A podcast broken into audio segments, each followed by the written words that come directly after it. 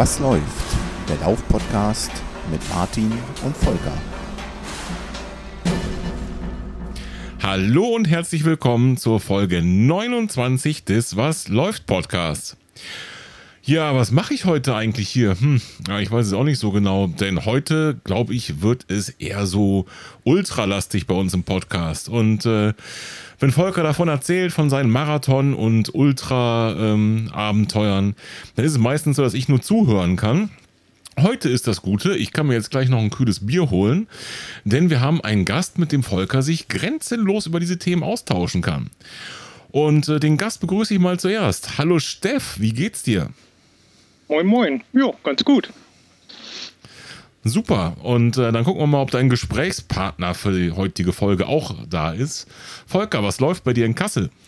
Moin, liebe Hörerinnen, moin Hörer, äh, moin Steff und hi Martin. Ähm, was soll das heißen? Willst du jetzt zurücklehnen und hier eine Folge lang gemütlich Bier trinken und äh, einfach mal auf dich einprasseln lassen? Oder was, was wird das jetzt hier für eine Nummer? So hatte ich mir das vorgestellt, ja. Genau, so, so habe ich mir das schon beinahe gedacht. Ja, was läuft? Endlich läuft wieder Bier. Ich äh, bin wieder fit. Wir waren ja beide ein bisschen kränklich, sind zum Glück beide mhm. eigentlich wieder fit, wenn ich da für dich mal mitsprechen darf. Ich hoffe, du ja, trinkst ja, auch Bier. Fall. Auf jeden Fall, klar. Ja, super. Dann kann eigentlich nichts mehr schiefgehen heute mit der Folge, oder? Da können wir doch voll durchstarten. Mhm, sehe ich auch so. Ja, was läuft sonst so bei dir, Martin? sonst nicht viel. Ich war ja, wie gesagt, etwas unfit und äh, konnte nicht viel machen und deswegen gibt es heute nicht so viel zu erzählen. Ja, cool. Weißt du was, wie bekloppt läuft? Na, sag's mir. Unser neuer Merch-Shop. Das stimmt. Steff, hast du das auch schon mitgekriegt? Ja, ich habe schon. Haben jetzt Shirts. Wir haben Sehr nicht cool. nur Shirts, wir haben Funktionsshirts, normale Shirts, Sweater, wir haben Tassen, wir haben, wir haben eigentlich alles. Es gibt alles. Das nicht Tolle, schlecht, nicht schlecht. Gibt es einen Laden, der heißt Watt läuft. da muss man immer gucken, dass man das Richtige anguckt. Korrekt, richtig, ganz genau. Also kauft bei uns im, im Merch-Shop ein, wenn ihr da Bock drauf habt. Äh, vielleicht noch ein kleiner Hinweis dazu. Ihr findet den Shop bei uns auf unserer Seite. Ähm, da gibt es oben rechts jetzt einen neuen Button, der heißt auch Merch Shop. Ähm, fühlt euch zu nichts verpflichtet. Wir verdienen da keinen Cent dran. Also ähm, die Kosten, die da aufgerufen werden für Shirts oder was auch immer, sind einfach die Kosten, die der Shop da aufruft. Also Produktionskosten plus weiß der Geier was. Für uns fällt da hinten nichts runter und das ist auch ganz gut so. Das wollten wir nicht und äh, dabei wird es auch bleiben. Genau, Finanzamt ist eben nicht mein bester Freund und deswegen lassen wir das besser. Ne? Dafür mein größter Feind. Guti, genau, also T-Shirts, Laufshirts, äh, Hoodies, Kaffeetassen, alles ähm, findet ihr eben auf unserer Seite www.wasläuft-podcast.de. So, und jetzt mal zum Gast, oder? Ja, würde ich auch sagen. Ähm, ja, Steff, ähm, erzähl doch mal, wie bist du überhaupt ans Laufen gekommen? Ähm, ich lag in meinem Bett, wollte mich umdrehen und ähm, es fiel mir ziemlich schwer, mich, mich und meinen Körper zu drehen. Weil das Bett einbetoniert mhm. war. Weil ich mit der Matratze irgendwie eins war und äh, naja, einfach viel zu viel Gewicht auf der Knochen hatte. Ah, okay. Wow, Daher über Nacht? plötzlich gab es da irgendwie diese kleinen Gnome, die alle meine Hosen zu eng genäht hatten. Nein, ähm, klassisch äh, Raucher, dann Nichtraucher, mangelnde Bewegung und äh, hm. ein unbändiges Hungergefühl. Und da waren da ziemlich viele Kilos zu viel drin. Okay, das heißt, die Initialzündung war, du hast irgendwann gemerkt, ja, äh, irgendwie ist der Körper äh, in die Breite gegangen. Irgendwie wird alles anstrengender, selbst das Umdrehen den, im Bett. Und dann hast du dir direkt überlegt, und jetzt gehe ich raus und fange an zu rennen wie ein Wilder. Oder wie muss ich mir das vorstellen? Nö. Na gut, dann klär uns auf. Ich ähm, habe ganz klassisch angefangen mit äh, bei mir um die Ecke im Wald 1,8 Kilometer, eine Minute gehen, eine Minute, heute würde ich sagen, schneller gehen. Okay. Damals dachte ich, es wäre Joggen. und ähm, habe das Ganze so dreimal die Woche gemacht und ähm, immer, bei jedem Mal immer ein bisschen mehr, wenn es nur 100 Meter waren. Ich hatte halt diesen Ehrgeiz, immer ein bisschen weiterzukommen. Und ähm, das Gute ist ja, am Anfang, da purzeln die Kilos ja relativ zügig, weil man ja, naja, von null auf so ein bisschen ist ja schon ein gigantischer Unterschied. Ja. Und ähm, da fällt es ja, dann, da ja relativ einfach, dann äh, gute Ergebnisse zu erzielen oder halt ähm, äh, Ergebnisse zu kriegen, die äh, wirklich ähm, ja, auf die Waage äh, sich bemerkbar machen. Ne? Mhm. So, und dann sind die da ersten... kann ich mich gut daran erinnern. Ich habe ja ähm, was ähnliches, ähm, da hatten wir es zwei auch schon mal so im Vier-Augen-Gespräch drüber, ähm, so eine ähnliche ähm, ja, Start meiner Läuferkarriere hinter mir und das äh, kann ich mich gut daran erinnern. Am Anfang, da ging das total easy, die Funde sind gepurzelt und irgendwann, da kam so ein bisschen ein Dämpfer. Ja. Bei mir ging es eigentlich mit dem ersten Marathon los, oder in der Vorbereitung, dass das Gewicht da wieder nach oben ging. Aber ich befürchte, das muss. Während der Marathonvorbereitung? Ja, da ich glaube ich, habe ich ziemlich intensiv Muskelaufbau betrieben. Okay. Ja. So, aber da lag ja bestimmt noch äh, eine Zeitspanne X dazwischen. Ne? Also du sagst ja, okay, dann, dann purzeln irgendwann die Funde und dann bist du ins Laufen gekommen. Also hast du aus dieser, mh, mm, diesem Abwechslungs- Training zwischen Gehen und du hast jetzt gerade gesagt, schnelleres Gehen, nennen wir es schon mal Laufen. Äh, wann, wann bist du da äh, an dem Moment gekommen, wo du gesagt hast, okay, jetzt laufe ich mal die ersten fünf Kilometer, zwei Kilometer durch? Das ging relativ zügig. Ähm, das muss so in den ersten drei Monaten gewesen sein, wo ich dann, ähm, die Spannen wurden halt immer länger, also eine Minute, zwei Minuten, fünf Minuten, Viertelstunde und dann habe ich, glaube ich, nach einer Viertelstunde habe ich, glaube ich, direkt äh, auf eine halbe Stunde bzw. durchlaufen umgeswitcht. Und ähm, nach so drei Monaten war ich eigentlich so weit, dass ich in irgendwie so ein 630, 645er Tempo äh, gemütlich, oder ja, heute würde ich sagen gemütlich, äh, damals war es unter Auferbringung sämtlicher Ressourcen am Laufen geblieben bin. Damals habe ich auch wirklich noch über jede 100 Meter nachgedacht. Ja, verstehe. Ähm, und hat das, hat es sich damals schon total begeistert? Also war dir damals schon klar, hey, Laufen könnte voll mein Ding werden? Weil, ich meine, wir kommen bestimmt später noch drauf, was du heute so machst. Und ähm, hattest du damals schon so, ähm, also hattest du das irgendwie im Gefühl, okay, cooler Sport, macht mir Spaß, ich bin gern draußen, laufen, irgendwie komme ich hier schnell voran? Oder dachtest du da immer noch, ja, ist ja ganz nett und hoffentlich nehme ich weiter ab? Ähm, ich habe einen angeborenen Dickkopf. Und wenn ich mir was in den Kopf setze, zum Beispiel du nimmst ab, ja. dann hilft das. Das hat mir am Anfang überhaupt keinen richtigen Spaß gemacht. Das war jedes Mal ein Kampf. Also nicht, dass ich, ob ich es mache, sondern es war klar, dass ich es mache. Aber die Anstrengung war jedes Mal so, dass ich gesagt habe, boah, du bist total im Arsch. Hier geht gar nichts mehr. Mhm.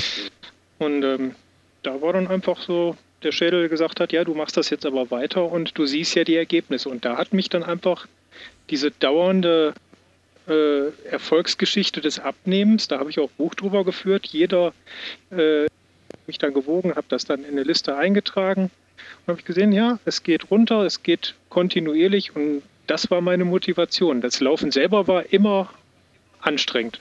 Das war kein Spaß, das konnte ich auch nicht genießen. Hm. Okay. Das hat sich dann so nach, also einem guten Jahr hat sich das gewandelt. So lange doch, okay. Ja. Hm, also ich kann mich erinnern, genau wie du sagst, am Anfang war das Mittel zum Zweck und alles andere als Spaß, bei mir auch. Nur ähm, bei mir war es relativ schnell, dass es einfach auch sich verselbstständigt hat. Ähm, ich habe zum Beispiel am Anfang, ich weiß nicht, ob es dir auch so ging, ähm, auch immer gedacht, naja, du läufst jetzt hier irgendwo möglichst tief durch den Wald, wo dich keiner sieht. Ja. Weil, ähm, und mit ja, siehst du, weil ähm, keiner die dicken Beine sieht. Ganz genau, ganz genau. Und möglichst äh, den Klamotten nochmal drei Nummern größer und so weiter und so weiter. Ähm, und wehe, es kommt einer vorbei, der dich kennt. Und immer wenn ein Auto irgendwo vorbeikam, hat man schon geguckt, oh, ist das einer, hm, der fährt auch so ein Auto oder sowas. Und äh, aber das wiederum, das ging bei mir ziemlich schnell vorbei. Also nach drei, vier Monaten.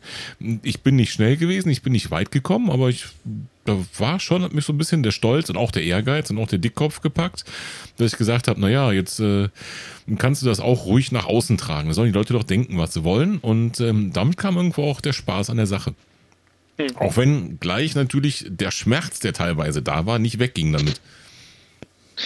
Also ich weiß noch am Anfang, ähm, wenn ich auf der Arbeit saß, so, so auf den Tag nach dem Laufen, hat mir die Knochen wehgetan haben. Also ich bin teilweise auf meinem Berufsstuhl aufgestanden, habe gedacht so, ja, die Oma mit dem Rollator überholt dich gleich noch, weil mir tat hm. einfach alles hm. weh.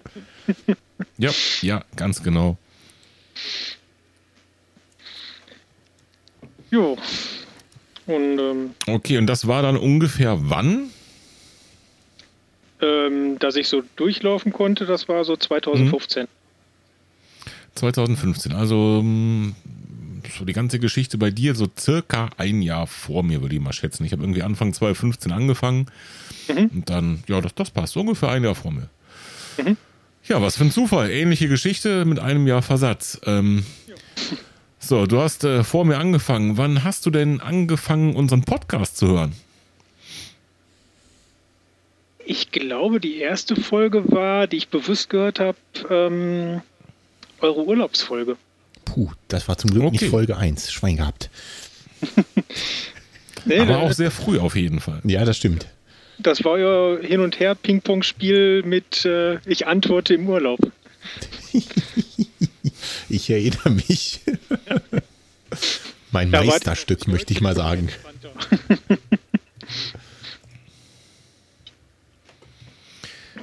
Das ist ja locker schon über ein Jahr her, weil es muss ja im letzten Sommer gewesen sein. Also 2018 im Sommer. Jupp. Ich gucke gerade mal. Sommerpause, nein, danke. Genau, im August 2018 war das. Ja, das heißt, glaub, du bist auch relativ. Das müsste Folge 3 gewesen sein oder sowas dann, ne? Die Sommerpause. Und ich glaube, äh, Sommerpause war Folge 6. Hm?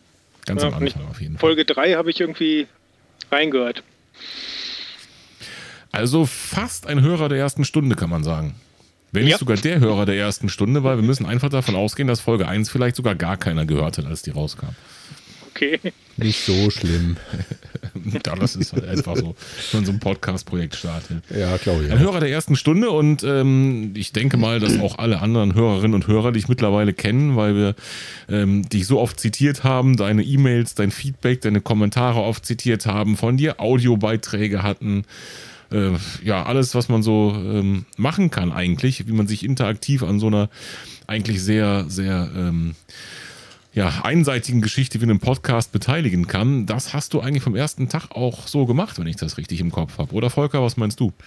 Ja, ist mir äh, auch so im Kopf, wie auch zuletzt, möchte ich mal sagen. Da hast du ja auch nochmal zu einem Thema äh, angeregt ähm, was wir in der Folge, jetzt korrigiere mich Martin, Folge 27, glaube ich, aufgegriffen haben, jo. kurz, ne? Mhm, wo es genau. so ein genau. bisschen darum ging, äh, ja, wann ist man eigentlich Anfänger, wann ist man Gelegenheitsjogger und wann ist man eigentlich Läufer? Tja, ähm, ich würde sagen, der Frage widmen wir uns heute ein bisschen näher. Dazu haben wir aber auch einen kleinen Audiobeitrag bekommen und äh, ich würde mal sagen, da hören wir eben gerade kurz rein. Ist ein alter Bekannter, würde ich mal sagen, der uns seinen kleinen Audiobeitrag äh, zukommen lassen hat. Ich würde sagen, ich fahre ab, oder Martin? Ich glaube, der Steff kennt den Beitrag noch gar nicht, ne? Nein. Dann seid ah, gespannt. Sehr schön. Dann können wir dich jetzt noch überraschen. Los geht's. Okay. Hallo Volker, hallo Martin. Sache hier vom äh, Teuerling Podcast. Ähm, mal wieder mal laufen. Äh, erstmal herzlichen Glückwunsch, Volker, zum Marathon-Finish. Das hat ja, äh, wie sich das angehört hat, 1A funktioniert. Und äh, da hast du mir was voraus. ähm, hack du mal deine Marathon-Saison ab und ähm, hast du dir verdient. Dann wollte ich kurz Feedback geben zu der Frage, wann ist man Läufer, Gelegenheitsläufer, Profi, whatever. Ähm, ich bin ja selber Ultraläufer, auch wenn ich das dieses Jahr eher weniger getan habe. Mir eine kleine Auszeit gegönnt habe. Entschuldigung. Aber ich würde sagen, Läufer ist der, der meint, dass er Läufer ist und der sich als Läufer fühlt. Und ähm, in der Regel tut man das, denke ich, wenn man regelmäßig laufen geht und daran Spaß hat, ist das einfach so. Und wenn es nur einmal die Woche ist, dann ist das auch regelmäßig. Und ähm, im Grunde ja, sollte man sich da gar nicht so, so dran äh, ja, festhalten. Wenn dich einer fragt, ob du Läufer bist und du hast das spontane Gefühl zu sagen, ja, bin ich, weil ich mich so fühle, dann wirst du wahrscheinlich auch einfach Läufer sein. Und von daher, wichtigste ist Schuhe anziehen, loslaufen, Spaß haben und gut ist. Dann, ähm, ja, das war's meine, war mein Feedback. Ich muss noch ein Stückchen weiterlaufen. Und ähm, ja, viel Spaß. Ja, ein alter Bekannter, der Sascha vom Trailrunning Podcast, der Trailrunner Stock. Erstmal äh, vielen Dank, Sascha, für die Glückwünsche zu meinem äh, Marathon. Mhm. Lief gut, äh, ist tatsächlich so und ähm, ja, ich äh, kann eigentlich gut nachvollziehen, was er da sagt. Äh, äh, das war ja auch so ein bisschen das, was wir in der Folge dazu beigetragen haben, ähm, Martin und ich. Aber Steff, wie siehst du das? Ähm, Im Grunde eigentlich sehr ähnlich. Jeder, der eine gewisse Kontinuität drin hat, ähm, ist eigentlich ein Läufer. Alles andere, wer halt sagt, ich bin, weiß nicht, ich gehe zweimal im Monat joggen und auch nur, wenn das Wetter schön ist und nur, wenn ich, weiß nicht, gerade mal die Zeit über habe, das sind dann Jogger für mich, aber alle anderen sind dann Läufer. Ja gut, dann äh, sind wir doch eigentlich fertig, oder? Machen wir Feierabend an der Stelle, Martin, oder? Ja, mit dem Thema zumindest wären wir dann fertig an der Stelle. okay, das ging doch schnell, Mensch. Wir fanden das wirklich interessant, dass die Frage ausgerechnet von dir kommt, Steff, weil, ähm, also wenn du kein Läufer bist, dann weiß ich es auch nicht. Und äh, also in jeder Hinsicht, einfach von dem, was du machst, von dem Umfang, wie lange du schon dabei bist, wie du in dem Thema aufgehst. Deine Wortwahl war ja auch irgendwie, ist das Lebenseinstellung sogar schon oder, oder solche Dinge mhm. hast du da genannt. Und ähm, naja, das trifft ja alles bei dir zu, oder? Das ist so ein bisschen Passion bei mir, ja.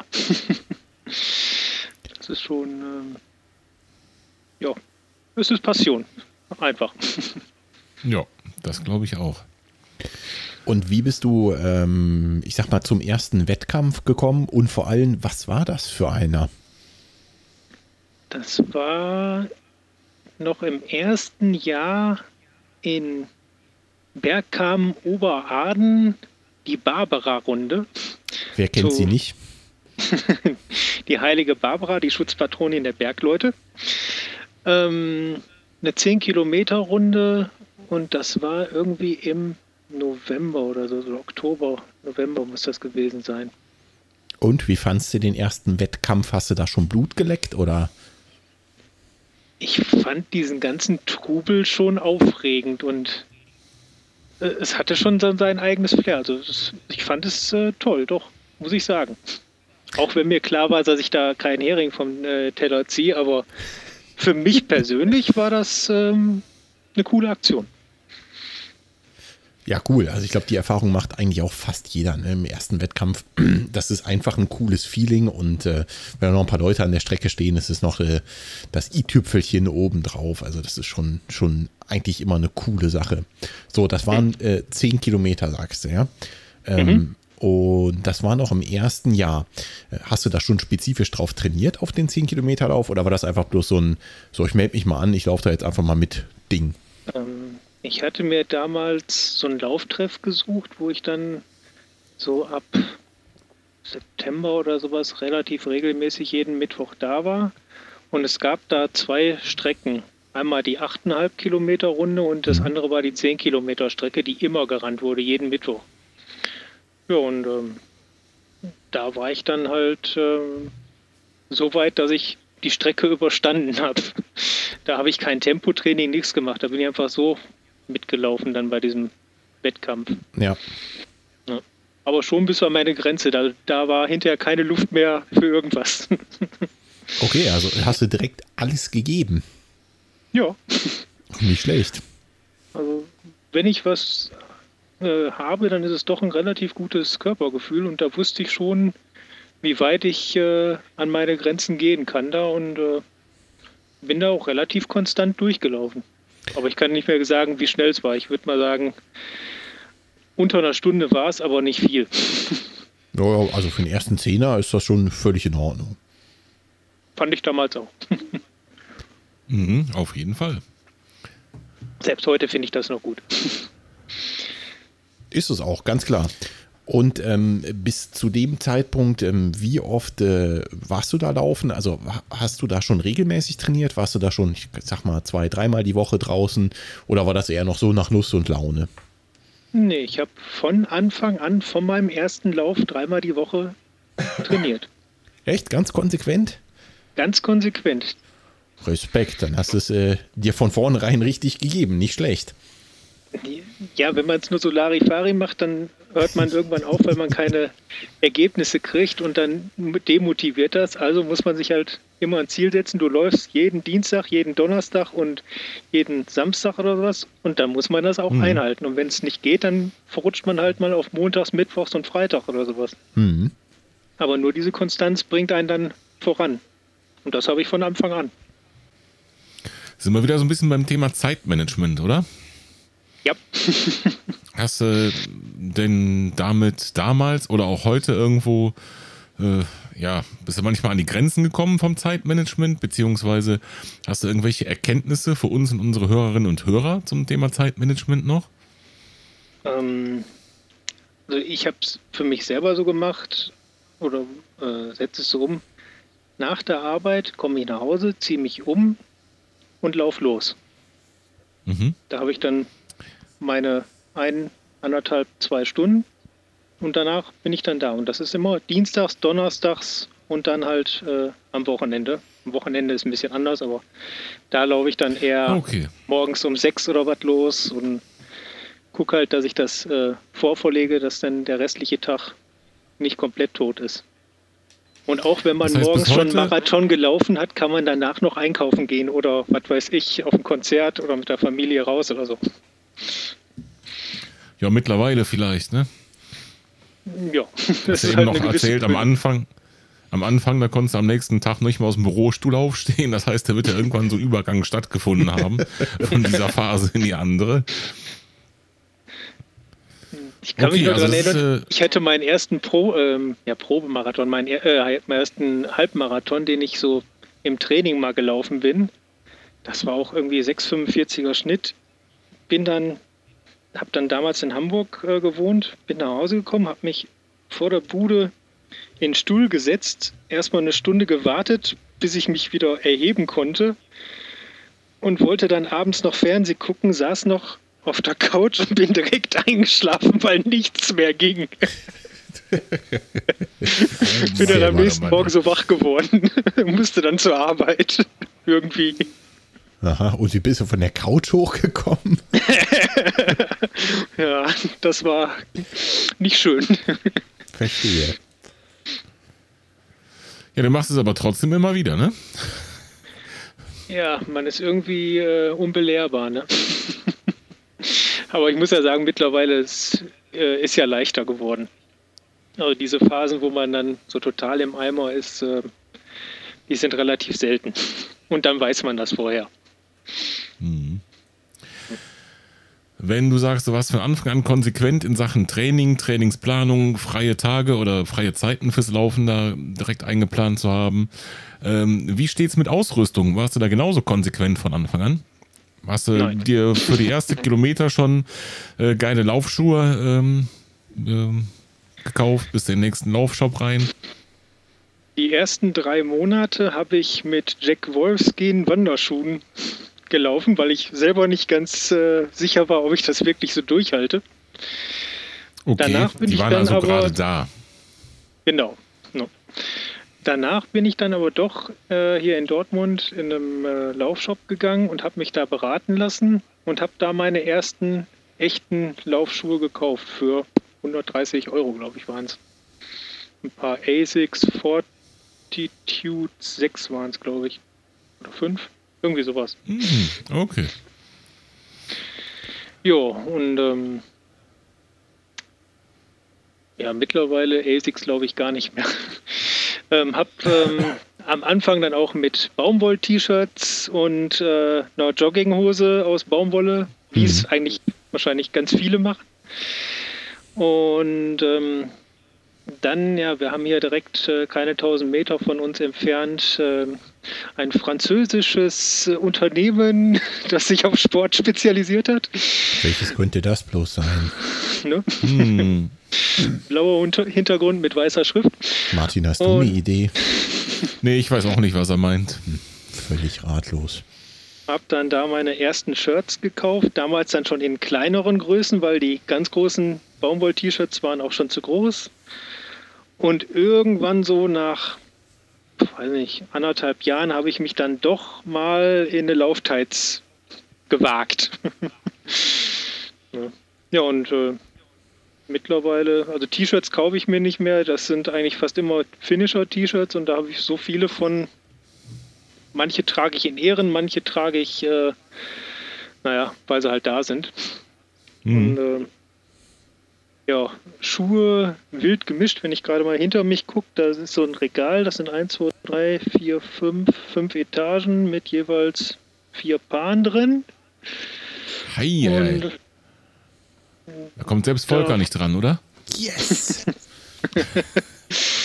Wobei ich sagen muss, ähm, ja, auf, auf den ganzen langen Strecken habe ich jetzt 1, 2, 3, 4 Paar Hookers da stehen. Das sind so meine Langstrecken Schlappen, dann noch ein paar Ultras. Ähm, Wenn es ein bisschen schneller sein soll, habe ich hier noch so ein paar Mitsunos, 1, 2, 3 Paar. Sakoni habe ich noch so zwei, drei Paar. Na, wild gemischt halt. Von allem so ein bisschen. Aber auf den langen Strecken ist auf jeden Fall ähm, Huka äh, schon das Wahl der Mittel. Und ähm, Aktuell ist mein Liebling der Bondi 6. Das ist so auf lange Strecken die Sänfte nicht besonders hm. leicht, aber kann man ganz lange laufen, ohne dass die Füße wirklich wehtun. Okay, ja, ich glaube, Volker, du bist für Hoka, hast du die falschen Füße, ne? Haben wir schon mehrfach ermittelt. Ja, es geht so. Also, als ich zuletzt hier im örtlichen Laufdealer war, hatte ich einen Hoka an und zwar den Clifton, den, ich glaube, es war der Clifton 5, das hat ich auch kurz erzählt. Und der hat mir ziemlich gut gefallen. Also, der, dem würde ich vielleicht nochmal eine Chance geben. Ja, und wenn du den okay. Clifton, der ist ja relativ direkt in der Ferse. Wenn du den Bondi dann nimmst, der ist in der Ferse noch ein bisschen weicher. Also der Clifton, der rollt ja mehr ab, der ist ja ein bisschen ein bisschen ähm, nach vorne geneigt, so gesehen. Also der will mhm. dich ein bisschen rantreiben. Der Bondi ist mehr so, dass wir machen jetzt die 60 Kilometer und hinten hast du sowieso keinen lau sauberen Laufstil mehr. Also federn wir das mal so ein bisschen ab. Dann wäre der definitiv eher nichts für mich, weil bei mir ist das Problem oder das Problem, was ich mit den Hokas oft habe, ist, dass die mir einfach zu schwammig sind. Ne, schwammig sind die nicht. Ja, doch, mir, mir, ist das ein bisschen zu weich einfach, ne? Und da fand okay. ich den äh, Clifton, den fand ich da noch ganz okay, zumindest den Clifton 5 mhm. oder Clifton 6, ich weiß nicht welcher. Ja. Aber der ist einer der, der schwammigsten, wenn man das mal so äh, definieren möchte, von den Hokas, finde ich. Nö, finde ich nicht. Also der ist eben noch relativ direkt, ne? Wenn du ein bisschen direkter haben willst, nimmst du einen Kavu. Der ist mir schon fast zu sportlich. Aber du hast jetzt vorhin schon gesagt, auf die langen Distanzen nimmst du die Hokas mit, ne? Ja. Wann bist du an die langen Distanzen gekommen? War das für dich schon relativ früh klar? Okay, Fernziel ist mal, weiß ich nicht, Halbmarathon, Marathon laufen. Oder wie, wie hast du dich dahin entwickelt? Nach so gut zwei Jahren Laufen habe ich mich, also ich habe ein paar Jahre in Hamburg gewohnt. Mhm. Und ähm, da bin ich morgens auf der Arbeit schon immer an dieser blauen Linie entlang gefahren. Und dann habe ich gesagt, na gut, ähm, dann soll es wohl mal der Hamburg-Marathon sein, weil im Verein, äh, wo ich damals war, also ja, lass uns mal Hamburg laufen. So, ja gut, dann probierst du halt mal Hamburg. Und habe mich dann nach oder in den zwei Jahren, äh, in denen ich angefangen habe, äh, darauf vorbereitet, dann ähm, Hamburg zu laufen direkt natürlich auch mit Ziel. Also direkt war so das Ziel, ähm, vier Stunden sollten zu knacken sein. Ui, das ist aber ganz schön ambitioniert für den ersten Marathon, ne? Würde ich heute auch sagen. okay, das, das lässt schon ein bisschen vermuten, wie es ausgegangen ist. Hast du da nach einem Trainingsplan drauf trainiert? Ich hatte den typischen Stephanie-Plan aus dem Internet. Den Stephanie-Plan aus dem Internet, ja, okay. Mhm. Und habe mir dann auch das große Laufbuch von ihm gekauft und habe das Ding dann nachts unter das Kopfkissen gelegt und auswendig gelernt. und äh, ja, dann den großen Wandkalender, wo dann jede einzelne Trainingseinheit drin stand, mit Zeiten, mit Minutenzeiten und allem drum und dran, so dass man das auch immer schön visualisiert vor Augen hat äh, und bloß nicht irgendwie davon abweicht. Und den hast du dann knallhart durchgezogen. Es gibt kein Wetter, wo ich nicht gelaufen bin. Okay, das klingt nach knallhart durchgezogen. Mhm, Also es ich gibt, glaube ich, in den letzten Jahren gibt es, glaube ich, zweimal, wo ich nicht gelaufen bin und da hatten wir, glaube ich, äh, Orkanböen hier. Ansonsten gibt es kein Wetter, wo ich nicht draußen bin. Respekt, aber sagen wir ja im Prinzip auch immer, ne? Äh, Kommt, es gibt kein schlechtes Wetter, es gibt nur schlechte Kleidung. Ähm, ist doch so. Also wenn, äh, wenn wir 38 Grad haben, klar muss ich dann nicht durch die pralle Sonne rennen. Dann gehe ich halt hier vorne aus der Haustür raus, dann die 500 Meter bis zum Wald und dann ähm, geht es halt im Wald runter, also Mhm. entlang. Dann geht es halt auch nicht mit Vollpower. Dann muss man halt das Ganze ein bisschen anpassen und man merkt doch, ähm, hör mal, jetzt geht nicht alles, äh, wenn jetzt hier, was weiß ich, ein 430er Schnitt dran gehst, äh, dann kannst du da oben den Rettungswagen bestellen. Also muss es, guckst du mal ein bisschen auf die Herzfrequenz. Man kennt sich ja, man weiß ja, komm, jetzt bin ich schon bei 170 oder so, jetzt sollte ich vielleicht mal ein bisschen ruhiger machen. Und, ähm, genau das gleiche halt bei Schnee und Eis. Wenn wir hier minus 5, minus 10, minus 15 Grad haben, bin ich auch draußen gewesen, hatte halt meine Strickmütze auf und noch einen Schal drumrum und irgendwie doch die zweite Lage drüber. Und dann musst du halt gucken, wenn da vorne Eis ist oder so, dann läufst du halt mal ein bisschen langsamer und vorsichtiger, aber du bewegst dich trotzdem. Ja, Also es gibt kein Wetter, wo man nicht laufen kann. Und So. jedes Wetter, was man hat, macht einen nur stärker für den Wettkampf. ganz klar, definitiv. Ähm, Und dann hast du für den Hamburg-Marathon trainiert, hast du gesagt, ähm, nach dem Steffi-Plan. Wie lief der Marathon? Hast du dein Ziel erreicht? Hast du den Hammermann getroffen? Ähm, nö, eigentlich nicht. Was Also ab nicht? Kilometer 35 war es nicht mehr schön. Das ist es selten. So, aber ähm, was mich da am Leben erhalten hat, waren immer wieder so, guck mal, die anderen, die gehen schon, aber du läufst weiter. Ja. Und auch wenn ich eigentlich schon gar nicht mehr laufen konnte, bin ich weitergelaufen. ich weiß noch, bei Kilometer 40 stand meine Frau am Wegesrand und hat mich angebrüllt, jetzt rennen. Und hätte die mich nicht so direkt angebrüllt, ich hätte sie nicht mehr mitgekriegt. Ich war so weg nur noch. Das waren nur noch so die zwei Meter vor mir, wo ich hingeguckt habe. Und der Rest war nur noch Zombie Walk. Oha. Aber ich bin reingekommen mit, lass mich nicht lügen, 3,56 oder sowas. Respekt. Nicht schlecht, nicht schlecht. Ja, das war dann nach zwei Jahren mein erster Marathon. Und direkt danach kam eigentlich relativ zügig schon mein erster Ultra. Okay, was das heißt äh, zügig danach? Was Ähm. war der und wo war der und vor allem wie lang war der? Das, wie lang, das lag an mir, weil ich hatte, ähm, eigentlich war bei uns hier in der Ecke ein 24-Stunden-Lauf. Okay. Aber man konnte jederzeit einsteigen und aussteigen und sowas, einfach nur Runden. Das war hier so ein, so ein Charity-Lauf oder sowas. Mhm. Und da hatte ich eigentlich mit einem Kollegen gesagt, komm, lass uns mal gucken, wie weit wir gehen.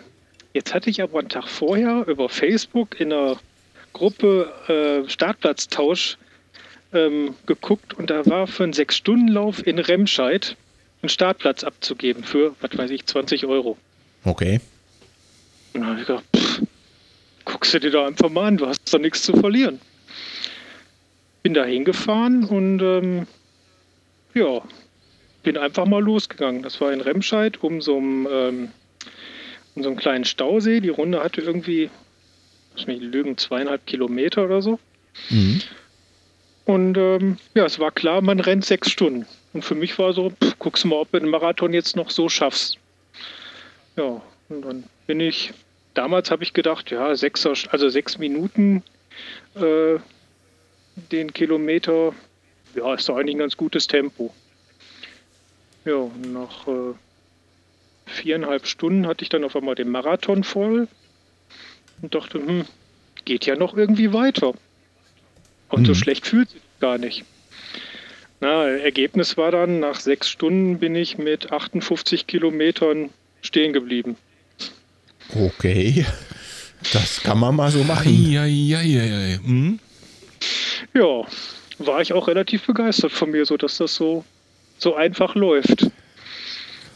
Jetzt helf mir noch mal auf die Sprünge von der Chronologie. Das war dann wann? Das muss gewesen sein 2017. Ja, 2017 war das. Okay. Ähm, können wir davon ausgehen, dass du ähm, sämtliches Übergewicht in der Zeit bis dahin verloren hattest und äh, sämtliche Anfangsschwierigkeiten wie ich kann am nächsten Tag vom Bürostuhl nicht mehr aufstehen ohne Rollator auch überwunden hast? Also nach den 58 Kilometer hatte ich am nächsten Tag doch Probleme aufzustehen und nach Hamburg Ja, okay. die ganze Woche nicht bewegen. ähm, ich bin nach wie vor immer noch, wenn man nach dem BMI geht, übergewichtig. wenn auch nicht viel, aber Okay. ich habe, naja, wenn man jahrelang Raubbau mit seinem Körper betreibt, ähm, Hm. ich habe noch reichlich viel Felder. Das könnte man sicherlich operativ, machen, aber naja, das gehört jetzt auch so ein bisschen dazu. Ja, das stimmt, das sehe ich auch so. Ähm, ja. Äh, wo waren wir nochmal? Also ich, ich Ja, das hat mich einfach jetzt interessiert, deswegen bin ich da kurz reingegrätscht, ne? ob das äh, nach ja, dem Raubbau, so hast du es selbst genannt, ich äh, hätte das jetzt nie so aus der Ferne unterstellt, dem Raubbau mit deinem Körper, ähm, dass du dann doch relativ zügig eben bis zu den 58 Kilometern gekommen bist. Und ähm, da würde mich persönlich einfach interessieren, wie oft und sehr du im Weg dahin die Zähne zusammengebissen hast. Ich meine jetzt nicht den Lauf selber und auch nicht den Tag danach im Büro, sondern ähm, beim Weg dahin das wirklich so weit zu schaffen. Denn äh, ich selber denke mir manchmal so, für meinen Geschmack, macht das überhaupt Sinn, was du hier noch so alles tust? Oder ähm, ist das vielleicht einfach nicht dein Sport? Klar zweifelt man immer wieder an sich selber. Was halt, ja, ich bin relativ konsequent. Ich habe äh, für Hamburg habe ich ähm, die komplette Fastenzeit, also ab Aschermittwoch bis Hamburg, habe ich gar keinen Alkohol mehr getrunken. Ich habe Okay. ähm, dieses Jahr habe ich äh, so gesehen von Silvester bis, äh, ich glaube im Urlaub habe ich das erste Mal wieder ein Bier getrunken. Ansonsten auch gar keinen. Ich habe doch relativ konsequent auf meine Nahrung geachtet, wo- wobei das nicht heißt, dass ich mich gesund ernährt habe, aber ich habe doch sehr stark Mhm. kontrolliert, was ich esse und vor allem, wie viel ich esse. Das Hm, heißt nicht, Okay. dass ich auch mal äh, eine Tafel Schokolade reinschieben kann. Dann muss halt irgendwas anderes wegfallen. Ne? Oder man Mhm, weiß halt, logisch. ich habe heute 15 Kilometer gelaufen, dann kannst du heute dir eine Tafel Schokolade reinschieben. Dann ist das halt jetzt dein Essen. Genau, haben wir ja eben gelernt, hat 500 Kalorien in etwa. Für unsere Hörerinnen und Hörer, das hatten wir kurz im Vorgespräch, das Thema. Ne, und die kann man sich ja durchaus relativ schnell wieder weglaufen. Da muss man jetzt keinen Marathon für laufen. Ne? Hä, wie 500 Kalorien und Tafel Schokolade. Ich habe nur irgendwas mit Bier im Kopf. Wie viel Bier waren jetzt nochmal 500 Kalorien? Das war doch das Thema Das ist im doch ganz Vorgespräch. einfach. 500 Kalorien gleich eine Tafel Schokolade gleich ein Liter Bier oder zur heutigen Zeit ein Maßkrug. Ah ja, okay, verstehe. Das ist doch ganz einfach. Finde ich gut, dass wir das jetzt nochmal geklärt haben. Also auch für die Hörer da draußen. Ähm, das war für mich eine wichtige Information. Ich hoffe für euch auch. Vier Liter Bier und du hast den Tageshaushalt an äh, Kalorien durch. Ja, spitze. Versuche ich Ja, doch morgen so direkt es. mal auf der Arbeit. Zum Frühstück hau ich mir mal vier Liter rein. Ich rufe dich dann nach dem Frühstück an. Das wird lustig. So, und dann hast du äh, deinen ersten Ultra da absolviert äh, mit 58 Kilometern. Erstmal Hut ab und mega Respekt dafür. Bist du da schon weitergelaufen als ich bisher, glaube ich. Ja, genau, war ein kle- klein bisschen weniger. Ähm, hat es sich da schon gepackt? War dir damals schon dann klar, boah, ey, Ultra ist, ist mein Ding? Weil, also ich kenne so einen Hörer, ne, der äh, sagte mal zu mir, äh, Vorsicht, einmal Ultra, immer Ultra, Ultra macht süchtig. Kennst du den? Ja, Ultralaufen ist für meine Definition viel entspannter. Also Sag ich auch Marathon, immer. Marathonlaufen ist ja die ganze Zeit, du, du rennst ja die ganze Zeit an dieser Grenze zum, ähm, zum Anaeroben. Das Ja. heißt, du bist die ganze Zeit immer so ein bisschen edgy unterwegs. Manchmal ein bisschen drüber, manchmal ein bisschen drunter. Und beim Ultra, ja mein Gott, dann stehst du halt am VP und isst erstmal was und haust dir was rein und kannst das auch guten Gewissens machen. Mhm. Und Okay. äh,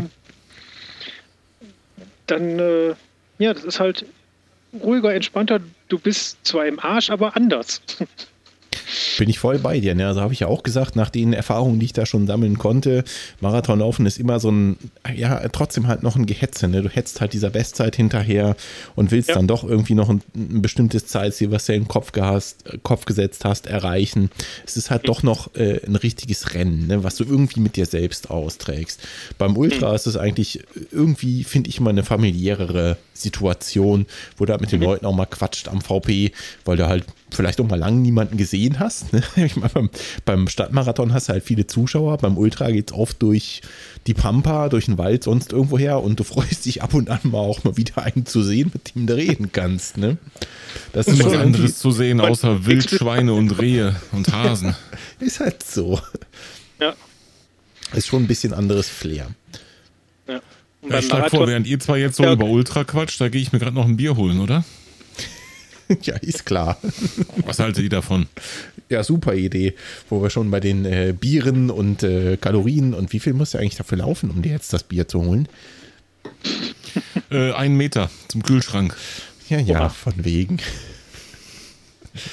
So, dann äh, hattest du also Bock auf mehr Ultralaufen. War dann für dich auch klar, dass du noch weiterlaufen willst? Also weiter als diese 58 Kilometer? Mh, so geplant war das eigentlich nicht. Ich habe mich danach erstmal dann für einen Köln-Marathon gemeldet, um äh, das Ding dann mal auf Zeit zu laufen und mal zu gucken, wo ich da rauskomme. Und wo kommst du da raus? Ja. Ähm, bis Kilometer 35 ne, oder 33 war es richtig gut. Da war ich noch auf 3,30 unterwegs. Respekt. Dann bin ich total abgekackt. Da war sowas von der Akku leer. Dann bin ich bei 3,38 rausgekommen. Ja, ja, gut. Also acht Minuten verloren. Okay, ärgerlich, aber Acht was soll's. Kilometer. ja, das war nicht mehr schön. naja, 3,38 trotzdem äh, respektable Zeit, ganz klar. Da warst du ordentlich flott unterwegs. ja. Und äh, vier Wochen später bin ich dann mit der Grundausdauer in Remscheid beim Röntgenlauf angetreten. Auf der langen Distanz, auf den, wie viel sind das? 67? Zwei? 62,3. Ah, Okay. Es Aber sind mit ordentlich Höhenmeter, oder? 3200. 1200 Höhenmeter auf, 63 Kilometer. Ja, Ich muss aber von meiner 10 Kilometer Hausrunde umrechnen. Die hat so um die 200 Höhenmeter. Ja, das ist ungefähr das gleiche. Nur halt ähm, sechsmal so lang. jo. Ja, bin ich das- schon fast da vom Training. Gehaltsbindung, dass ich sagte, irgendwie Ultralaufen ist ja schon cool. Macht ja schon mehr Spaß. Das heißt, der Röntgenlauf lief dann auch äh, richtig gut, also zufriedenstellend für dich. Ich meine, äh, man setzt sich ja im, im Kopf trotzdem irgendwelche Ziele, ob es jetzt eine Zeit ist oder einfach gut durchkommen, gute Zeit haben oder was auch immer. Äh, warst du auf jeden Fall zufrieden mit, ja? Ich wollte ankommen und bin dann irgendwie sieben Stunden, sechs Minuten oder irgendwie sowas da reingekommen. Ja, das, ist ja schon relativ Ich flott. war einfach zufrieden damit. Es hat doch gereicht, dass ich bei Kilometer 30 noch singen konnte. Äh, was genau musstest du da singen, wenn ich mal kurz fragen darf? Ich musste nicht, aber ich hatte spontan ähm, Wumm und Wendelin, ich wünsche mir eine kleine Miezekatze im Kopf. Aha, gab es da Schnaps auf dem Lauf? Oder? Ähm, weiß nicht, Läuferdelirium oder so. Verstehe, verstehe. Runners Wahrscheinlich High mangelnde in Durchblutung des musikalischer. Form. Aber es tat gut. Ja, da bekommt das äh, Runners High eine ganz neue Bedeutung. Ich verstehe Ja. schon. Hm? Okay, also äh, da hast du dann die 60 Kilometer geknackt und dann? Und dann Äh, über 60, oder? Ja, ja, genau. doch 61, ja. Ja, okay. Ähm, dann war, ja, dann, dann kam ja schon irgendwie Januar, Februar, dann bin ich in Rottgau gestartet, bei den äh, Rottgau 50. Das, Das ist, sind glaube die ich, 5 Kilometer Runden, oder? genau. Fünf Kilometer über so einen Gottesacker. Ist das nicht Bei- ein bisschen eintönig? Bei sieben Grad Nieselregen und äh, ja, Mensch, das klingt nach einem Highlight. also auf jeden Fall äh, was für ein Kopf. so richtig schön Brainfuck. Ja, vor allem musst du dann, wenn du im Ziel bist, nochmal zum, zurück zum Stadion, wo du dann duschen kannst. Das sind so 800 Meter, die ja dann sowieso äh, wehtun. Und in dem Stadion war dann so eine Umkleidekabine von so einem Fußballverein, die einfach dem Wasser nicht Herr wurde. Und da kam dann nicht 12 Grad warmes Wasser raus, sondern 14 Grad oder so. Es war arschkalt. Und man war eh schon durchgefroren. Es war nicht schön. Das klingt einem Vergnügen. Also rundum wirklich eine gelungene Laufveranstaltung von A bis Z. Wahrscheinlich werde ich dann nächstes Jahr wieder starten. Ja, das scheint irgendwie so eine Institution zu sein. Ne? Scheint ja doch ein größeres Treffen von, von Ultraverrückten zu sein, Rottgau. Obwohl das ja auch wirklich zu so einer, naja, sagen wir mal, bescheidenen Zeit liegt. Das ist ja irgendwie mitten im Winter, oder? Ja, Anfang Februar, Ende Januar, Anfang Februar. Ja, da kann es ja durchaus nochmal so richtig knackenkalt sein. Ja, aber das ist doch gut. Bei dem kalten Wetter kann man noch viel besser laufen. Da Äh. schwitzt man nicht so viel, man muss nicht so viel trinken, man muss sich nicht so viel versorgen. Das ist doch super. Ja, genau. Kannst Ich lauf direkt bei dem Wetter gerne. duschen. Man kann kalt duschen, ne? So, das war äh, Rottgau. Wo sind wir zeitlich jetzt ungefähr? Das erste Mal Rottgau gestartet bist du? Zwei, Vor 17 muss das gewesen sein. 2017, okay. Das Also ist können jetzt, wir mal einfach die UV-Statistik gucken, die lügt nie. das stimmt. Die lügt nie. So. Die was Statistik bitte? DUV. weißt du etwa nicht, was das ist, Bruder? Die Deutsche woher? Ultramarathon-Vereinigung. Und die hat auf Oho. deren Homepage eine Statistik, da kannst du zu jedem Namen sehen, wer dann was wo gelaufen ist, in welcher Zeit, mit welcher Platzierung. Genau, und wenn du zum Beispiel mal Senkowski eingibst, dann findest du mich Moment, und zwei Moment, Moment. Einträge. Da sind, da sind alle Ultraläufe gelistet? Ja, natürlich. Aber auch nur da, jede wo man noch so mindestens kleine 45 Veranstaltung? Kilometer gelaufen ist. Wie viel? Mindestens 45 Kilometer, ansonsten wirst du nicht gewertet. 45, also okay. Ja, also wenn du beim 6-Stunden-Lauf nur 40 Kilometer läufst, wirst du da nicht aufgeführt. Echt? Da ziehen die Hm, den okay, Cut bei okay. 45? Interessant. 45. Wusste ich auch nicht. Sonst ist es kein Ultra. So, und dann sehen wir, 27.01.2018 war es sogar. 2018, ja gut, das ist ja letztes Jahr gewesen. Ähm, 4 Stunden 43. oh, nicht schlecht. Zeit ist äh, ordentlich flott gewesen für 50 Kilometer. Aber das ist, glaube ich, relativ flach, äh, Rottgau, Das richtig? ist relativ flach, ja. Okay, verstehe. Ja, cool. Ähm, okay, dann äh, hast du da nochmal einen 50er eingelegt. Aber irgendwann bist du ja immer auf die Idee gekommen, noch weiter zu rennen. Was, was war der nächste Schritt? Nächste Distanz? Größere? 5.05.2018, WAEW 100. Du bist von, ich laufe ein paar 60 Kilometer, was ich jetzt überhaupt nicht despektierlich meine, ne? aber bist du aufgestiegen auf, ich laufe mal 100 Nein. Kilometer? Ja, So man muss sich Ziele setzen. 70 oder 80 dazwischen, das war einfach nicht sexy, oder? Ich habe in der Gegend nichts gefunden, was sich so angeboten hat über die Distanz. Ja, verstehe. Gut, dann machst du einfach mal 100. Aber jetzt, okay, also 100 Kilometer ist eine andere Hausnummer, ne? Mal ganz ehrlich. Ähm, wie hast du dich darauf vorbereitet? Du bist ja wahrscheinlich nicht äh, dreimal die Woche ein bisschen vor dich hingelaufen, oder? Also damit komme ich doch nicht an, an, den, an den 100er dran. Da werde ich doch sterben, wenn ich sowas versuche. Ja, und damit kommst du ja nicht mit einem Standard-Trainingsplan aus dem Internet zurecht. Oder gibt es im Internet Standard-Trainingspläne für 100 Kilometer-Läufe? Ja, gibt's. Es gibt für alles. Echt? Okay. Pläne. Es gibt 100 Kilometer für 100 Meilen für 24 Natürlich. Stunden. Ne? Ich hätte es ja wissen müssen. Es gibt nichts, was es nicht gibt im Internet. Genau. Richtig. Und ähm, nein, ich habe danach keinen Trainingsplan trainiert. Ich habe meinen eigenen Trainingsplan gemacht, habe mir das Ganze überlegt, habe ein paar Aufbauwettkämpfe gemacht, irgendwie im März Münster sechs Stunden Lauf, dann im April Oberberg sechs Stunden Lauf, Mhm. habe daraus dann Doppel drei Decker gemacht, also ähm, freitags ein 30er, samstags ein 30er, sonntags irgendwie 30 oder halt zwei 40er oder zwei Marathons hintereinander am Samstag, Sonntag. Und ähm, habe dann dienstags, donnerstags ganz normal meine normalen Läufe gemacht. Dienstags meistens ähm, Intervalle, donnerstags dann einen normalen Lauf Mhm. und dann halt die, die Langdistanzen. Und die hast Also- du dann am Wochenende an äh, aufeinander folgenden Tagen gemacht, die langen Distanzen, oder?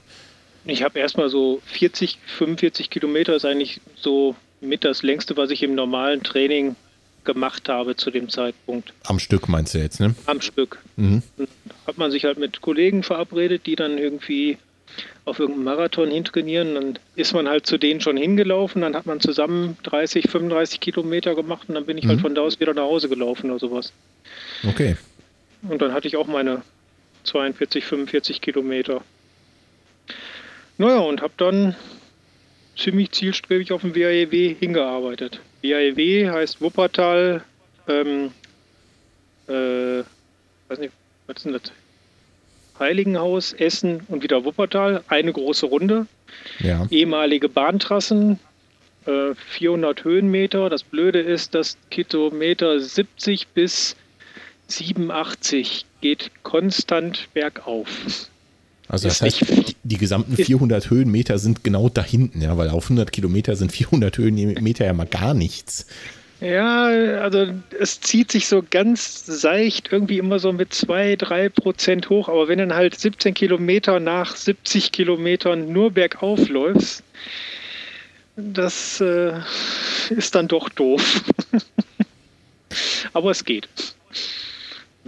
Okay, ähm, 100 Kilometer Lauf. Was nimmst du da an Verpflegung mit? Ähm, alle, lass mich nicht lügen, 6, 7 Kilometer gibt es dann VP. Ja. Ähm, ich habe wie die meisten meine Laufweste an, Mhm. wobei ich die eigentlich fast gar nicht gebraucht habe, weil ich habe mir beim WRW beide Male, wo ich jetzt mitgelaufen bin, den Luxus gegönnt, eine Fahrradbegleitung dabei zu haben. Das heißt, jemand radelt die 100 Kilometer neben dir her? Genau. Ui. Meine Frau fand das dieses Jahr sehr langweilig, weil ich ja so langsam war. Also für sie auf dem Fahrrad. Ja, so ein bisschen kann ich das schon verstehen, ne? Also 100 Kilometer neben dir her zu radeln. Hm, na ja gut, muss man schon Ja. wollen. Ja, ich finde das auch sehr schön, dass sie das gemacht hat. Ja, und ich hatte halt in meiner Weste habe ich immer eine Softflask drin, dass ich immer irgendwie, mal wenn ich Bock habe, einen Schluck nehmen kann. Ja. Da ist dann meistens irgendwas drin mit ein bisschen Geschmack. Das ist dann auch für den Kopf ganz gut. Und dann habe ich noch so ähm, meine Salztabletten da drin, damit es nicht zu Krämpfen kommt. Was mir nämlich beim ersten WAEW ganz gut passiert ist. Da hatte ich zwar Salztabletten dabei, aber da hatte ich nur normale, richtige Salztabletten. Die waren so widerlich, die habe ich kaum runtergekriegt. Okay. Mhm. Mittlerweile auch nicht mehr so. Ja, und alles andere hatte ich dann Sandra äh, in ihr Fahrrad gepackt. Und äh, da waren dann halt auch noch Getränke drin und Milky Way und Snickers und was halt so an Kalorien verfügbar war. Und das hast du vorher auch mal Das heißt, das verträgst du? Ja, genau, wäre jetzt mal meine Ja. Frage. Das verträgst du, Snickers, Milky Way? Da sind die Leute ja sehr, sehr unterschiedlich. Das ist das, was ich zumindest äh, am eigenen Leib schon erfahren habe und auch gehört habe. Ähm, bei manchen, die können ja so gut wie gar nichts zu sich nehmen, wenn sie irgendwie sich körperlich betätigen und andere, die können sich halt einen Schnitzel auf Toast reinpfeifen. Ähm, Zu welcher Kategorie gehörst du? ich bin ein Mischwesen. Okay. ähm, Milky Way auf Toast. ne, 50, 60 Kilometer ist mir eigentlich grundsätzlich immer schlecht. Immer kurz übel. Dann haue ich mir irgendwas wider Willen rein und danach ist gut. Mhm. Interessant. Reingezwungen meisten und ist eher andersrum. Ja, das ist eigentlich gut. Weil ähm, ich bin so bis Kilometer 20 bin ich meistens äh, nur mit Wasser unterwegs und esse gar Mhm. nichts. Und danach fange ich dann erst so an. Wenn ein VP ist, wenn da mal so ein Stück Kuchen ist oder ein Stück Schokolade, das geht immer. Und ähm, so ab Kilometer 30, 35 ähm, ist eigentlich immer zwei Becher Cola und dann noch was Wasser, weil wenn du nur Cola nimmst, kann der Körper das äh, nicht aufnehmen. Also musst du mit Wasser verdünnen, ansonsten vertrocknest du, obwohl du was getrunken hast. Und ähm, dann kippe ich mir sowas rein und unterwegs halt noch dann irgendwie, was weiß ich, so ein Wollweg oder irgendwie was, wo noch ein bisschen Geschmack drin ist, hat er nicht nur so was. So eine. Okay, jo. und beim Essen verlässt du dich dann äh, generell bei solchen Läufen auf die Sachen, die es am VP gibt? Weil ich meine, das kann ja völlig unterschiedlich sein. Ne? Also vielleicht gibt es beim Einlauf, gibt es da äh, Wassermelone zum Beispiel, habe ich jetzt mal miterlebt. Ne? Das hat mich total gefreut, weil ich weiß, ich ver vertrage das gut und ist leicht bekömmlich, schön süß, viel Wasser drin, äh, perfekt. Äh, und mhm. beim nächsten Lauf gibt es da vielleicht, ähm, lass mich mal nachdenken. Reine äh, Schokolade. Genau, reine Schokolade. Äh, eine, eine eine Packung Dickmanns äh, habe ich schon erlebt. Äh, weiß der Geier, mhm. was für ein Krimskrams, ja. Verlässt du ja. dich dann da blind drauf, was es da gibt? Ähm, jein. Ich habe immer noch so ein so ganz stille Reserve Traubenzucker dabei. Wenn es mal gerade, wenn der Akku mal gerade so richtig auf Reserve läuft, mhm. dass ich da nochmal so nachtanken kann. Ähm, so ein bisschen Weingummi noch so ein bisschen dabei, aber auch nur so kleine Testtüten. Also ja. hier so Giveaway-Tüten, so zwei, drei oder was. Ansonsten äh, nehme ich das, was da ist. Das kann manchmal ein bisschen ernüchternd sein, aber äh, ja. Okay, also interessant. Also gehört, Im Taubertal gibt es keine Cola, weil der sich da nur irgendwie probiotisch linksdrehend ernährt oder sowas. Da würde ich untergehen. Äh, Gab es übrigens in Kassel beim Marathon auch nicht, äh, Cola. Fand ich auch ein bisschen schade, weil an und für sich finde ich das gern Ende auch ziemlich angenehm, sich da mit ein bisschen Cola über Wasser zu halten. Ja, ist halt schnell, schneller, einfacher Zucker, ne? der wirkt direkt. Ja, eben, genau. Und gerade wenn es warm ist draußen, macht so eine kalte Cola auch schon mal Spaß nach 30 Kilometern oder so. Wenn äh, die Hälfte über der Hand verschwindet. genau. Ähm, äh, aber das ist ja ich sag mal, du hast vorhin gesagt, du hast trotzdem äh, irgendwo an einer bestimmten Kilometergrenze immer ein bisschen mit Magen zu tun.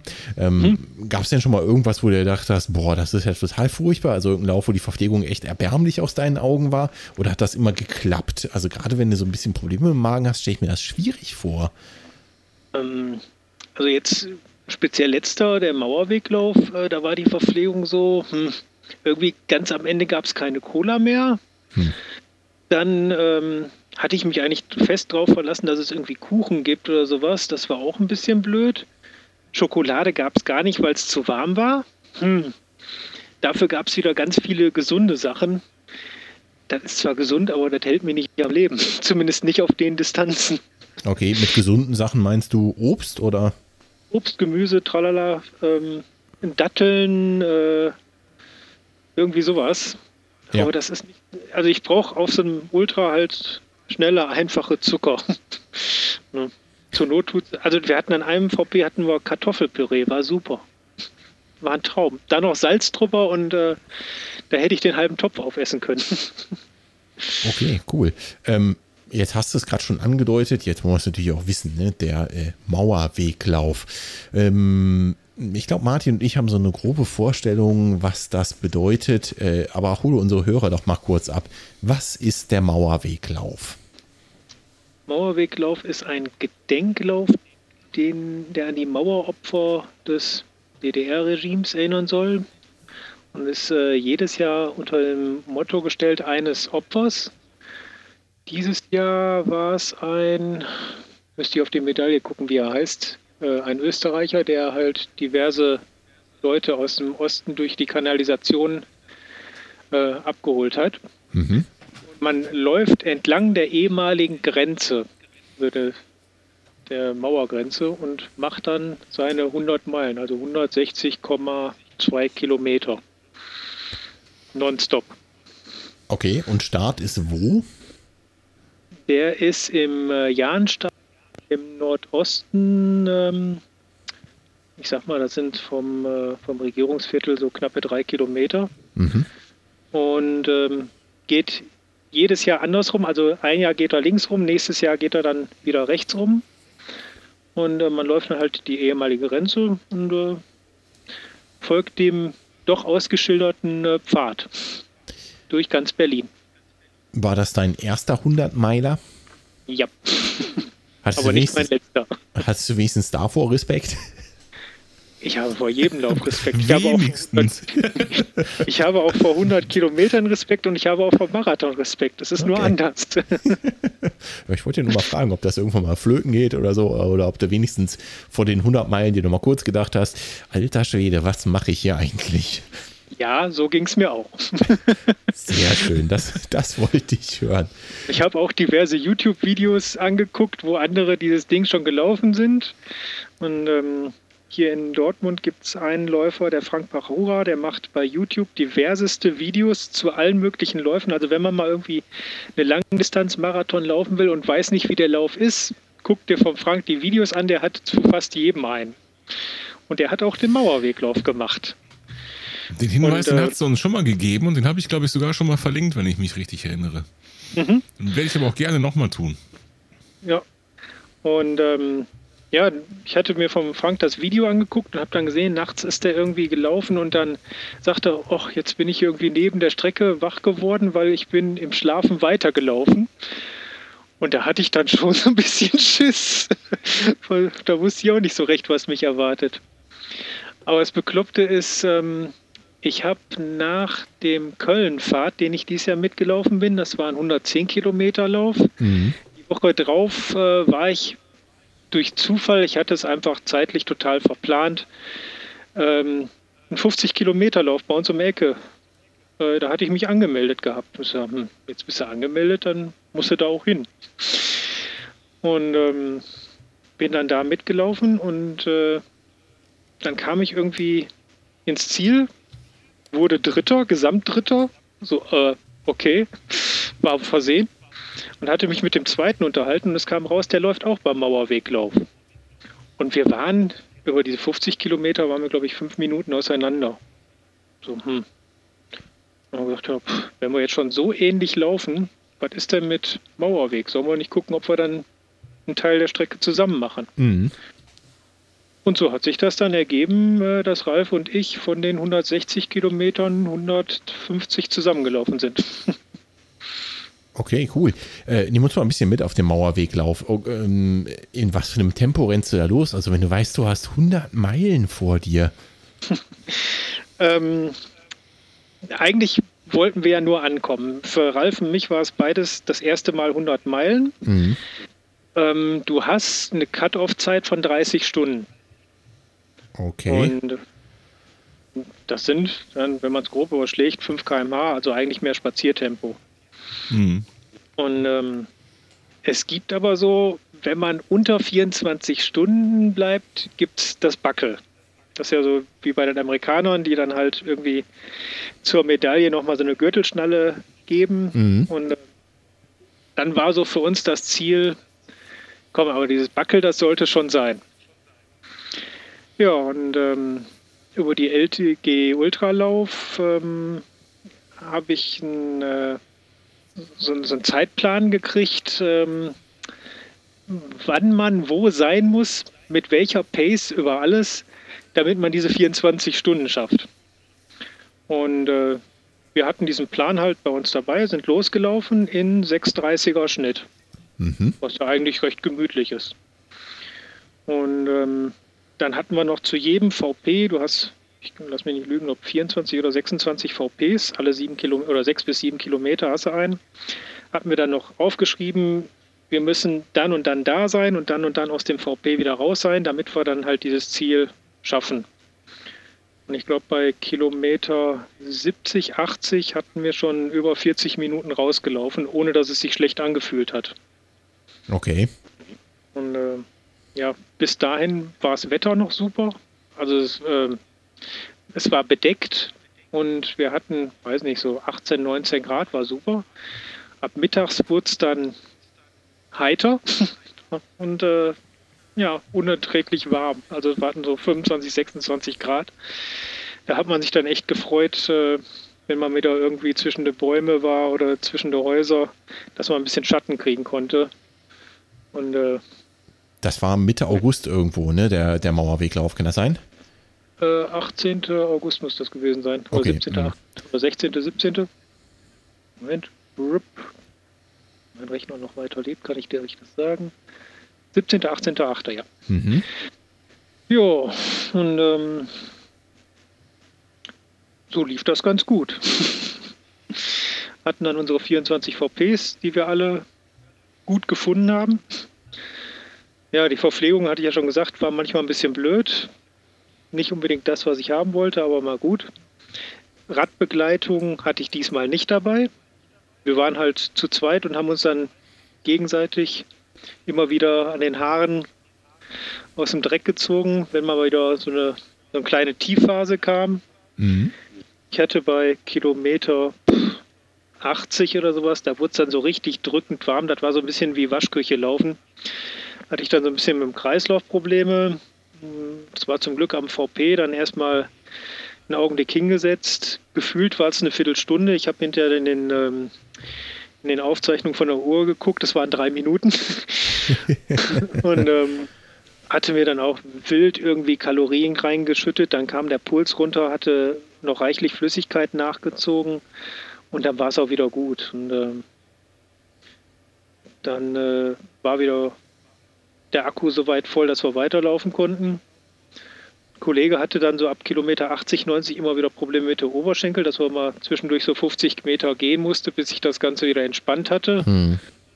Und ähm, ja, lief eigentlich sehr, sehr gut. Nachts durch Neukölln war nicht so schön. Das wollte ich gerade noch fragen. Also, wie, wie, war das denn so von der Strecke her? Ich meine, da geht ja nun mal viel durch Berlin, ne? Und Ja. äh, wenn du sagst, äh, 100 Meilen aus, also irgendwann wird sowieso Nacht ein, eintreten, ne? egal wann ihr gestartet werdet. wie war Außer das du bist so? halt Top-Elite. Ja, gut, also ich, ich glaube, da kommen wir nicht mehr hin. Ne? Also die ersten zwei, die waren, glaube ich, in 15 und 16 Stunden drin. Ja, Ähm, ja, Respekt, die also, haben mehr Zeit zum ja, Bier trinken im Ziel, ne? Die waren noch im Hellen wieder im Ziel. Oh Mann, ey. Ja, ähm, ja, wir sind ja erst gegen, wann das, gegen zwölf so langsam wieder in die Zivilisation gekommen. Vorher sind wir ja dann unten am äh, Wannsee und sowas entlang gelaufen. Mhm. Und äh, ja, dann so gegen Mitternacht ging es dann halt immer näher in den Südosten äh, Berlins. Ja, und dann kommst du halt auch um 2 Uhr nachts, in unserem Fall, Köln. Und läufst dann wirklich durch diese Partymeile, wo dann überall noch Besoffene rumhängen, dann wirklich, oh, ne, ist kein schöner Anblick. Du wirst natürlich auch irgendwie äh, was macht ihr denn hier? Jetzt muss man nicht mehr joggen und naja.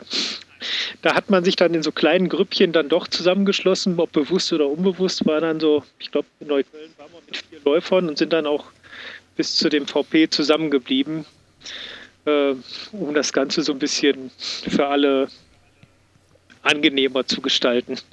Weil du läufst ja natürlich auch wie so ein, wie so ein Space Frog darum, irgendwie mit deinen Laufteils. Dann hast du die Laufweste darum, die sind ja noch alle bunt. Dann hast du deine Kopflampe auf. Dann ist Vorschrift, dass du eine Reflektorweste oder was Reflektierendes dran haben muss. Und ähm, ja, läufst da rum wie der Harlequin, ne? Ja, super. Gefundenes Fressen, würde ich sagen, ne? Für die ganzen Partygänger. Ich nehme Ja. an, das ist dann auch äh, nicht äh, die äh, kompletten 100 Meilen irgendwo auf abgesperrter Strecke. ist wahrscheinlich auch in Berlin ein bisschen schwierig. Nichts Ne? abgesperrt. Ja, das habe ich mir schon gedacht. Auf dem Boden die Markierung, immer drei Punkte und dann ein Pfeil. Dann weißt du, da geht's weiter. Mhm. Und ähm, es ist auch so, dass du an jeder Ampel anhalten musst. Und es gibt auch immer wieder irgendwo Posten, die das kontrollieren, weil wenn du nicht anhältst, wirst du disqualifiziert. Okay, das heißt, du überläufst eine rote Ampel, bist raus. Bist du raus. Das ist ja krass. Ja. Und das, wenn, das kannst du bei Kilometer 158 machen, dann bist du raus. Hart. Ja. Aber, okay, also das wusstet, das wusstet ihr wahrscheinlich vorher, ne? Also da wird es ja dann irgendwie in dem Briefing ein paar wa- warme Worte zugegeben haben oder in der Ausschreibung. Es gab freitags ein Pflichtbriefing oder eins ist gut. Es gab vier Pflichtbriefings, äh, wo man eins besuchen musste, jeweils in Englisch eins und dann wieder in Deutsch im Wechsel. Ja. Und da wurden dann halt auch diese ganzen Besonderheiten erwähnt, dass man eine Reflektorweste mit haben muss, dass man ein eingeschaltetes äh, Handy dabei haben muss, wo man jederzeit zu erreichen ist drüber.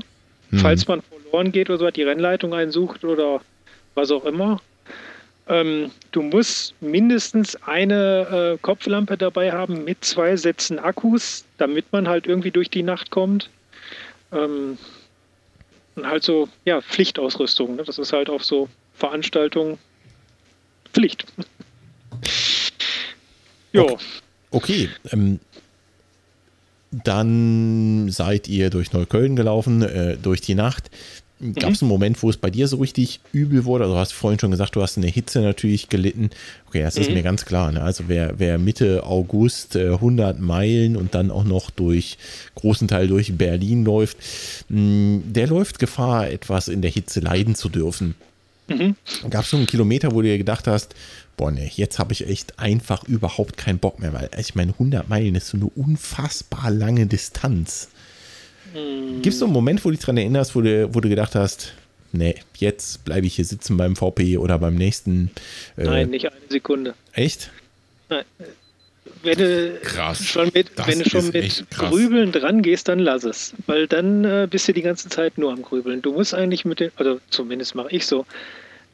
Ich bin vorbereitet. Ich habe alles in meiner Macht Mögliche getan, damit das Ding jetzt läuft. Wenn ich mir jetzt den Fuß verknackst oder den, Wund, äh, den, den Fuß so blutig lauft, dass ich nicht mehr auftreten kann, dann ist das Schicksal. Aber ich habe alles getan in meiner Macht und habe Wettkämpfe gemacht und unter den widrigsten Bedingungen oder unwidrigsten Bedingungen trainiert, um dieses Ziel hier zu verwirklichen. Und da gibt es keine Diskussion, ich ziehe das Ding durch. Krass. Das, Respekt. Wir hatten, ähm, ich hatte in der Vorbereitung, habe ich den Köln-Fahrtenlauf mitgemacht. Nicht mhm. die ganze Distanz, sondern nur die 110 Kilometer. Und wir hatten an dem Tag 38 Grad. Und ähm, ich weiß nicht, ich habe äh, zwischen den VPs, die waren alle sieben Kilometer, habe ich anderthalb Liter getrunken, habe an den VPs dann nochmal mindestens einen Liter getrunken. Ich weiß nicht, wie viel Liter ich den Tag durchgezogen habe. Wobei ich da nie pinkeln musste. Das kenne ja. ich übrigens. Ich muss auch nie pinkeln, also auch auf den längeren Distanzen nie. Ja. Ja, dafür so, pinkel ich für drei. Da wissen wir, wo es hingeht. Da habe ich dann für diese, 38, äh, für diese 110 Kilometer habe ich 16,5 Stunden gebraucht. Das war nur ein reiner mentaler Kampf, das Ding durchzuziehen, weil wer, wer läuft bei 38 Grad? Wie bescheuert muss man sein? Ne?